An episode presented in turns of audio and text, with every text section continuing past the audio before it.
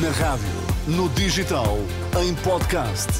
Música para sentir, informação para decidir.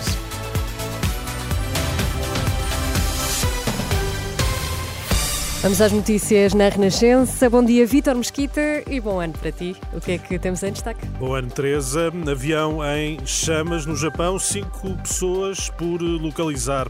Greve suprime mais de 60% das ligações ferroviárias esta manhã. A edição das 11 com Vítor Mesquita. Pelo menos eh, cinco pessoas dadas como desaparecidas depois da alegada colisão entre um avião da Japan Airlines e um outro da Guarda Costeira Japonesa no Aeroporto Internacional de Tóquio. Desaparecidos que seguiriam a bordo do aparelho das forças nipónicas, já no avião comercial, ainda em chamas. Seguiam cerca de 380 hum, pessoas. Segundo os médios japoneses, foram retiradas em segurança. O embate terá provocado uma explosão seguida de incêndio. O governo hum, do Japão anuncia a abertura de um inquérito. Ainda no Japão subiu para 48 o número de vítimas mortais do violento sismo que atingiu o país no primeiro dia do ano. Há ainda 120 pessoas à espera de socorro. Nas últimas horas foram registadas mais de 150 réplicas de intensidade variável. No entanto, foi já levantado o alerta de tsunami.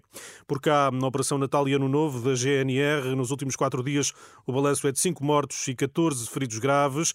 Quase 35 mil condutores foram fiscalizados, 700 seguiam com excesso de álcool, 245 eh, deles com uma taxa crime. É uma informação deixada à Renascença pela Guarda Nacional Republicana. O balanço final da operação vai ser feito no dia 4, na hum, quinta-feira.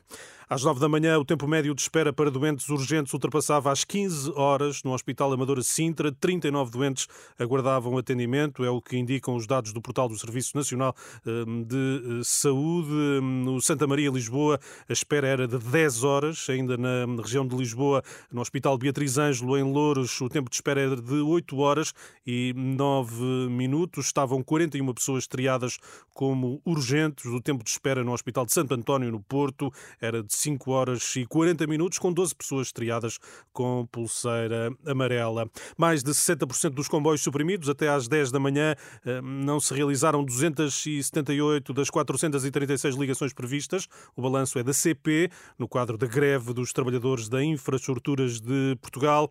Esta manhã, a repórter Carla Fino esteve na estação de Lisboa Oriente.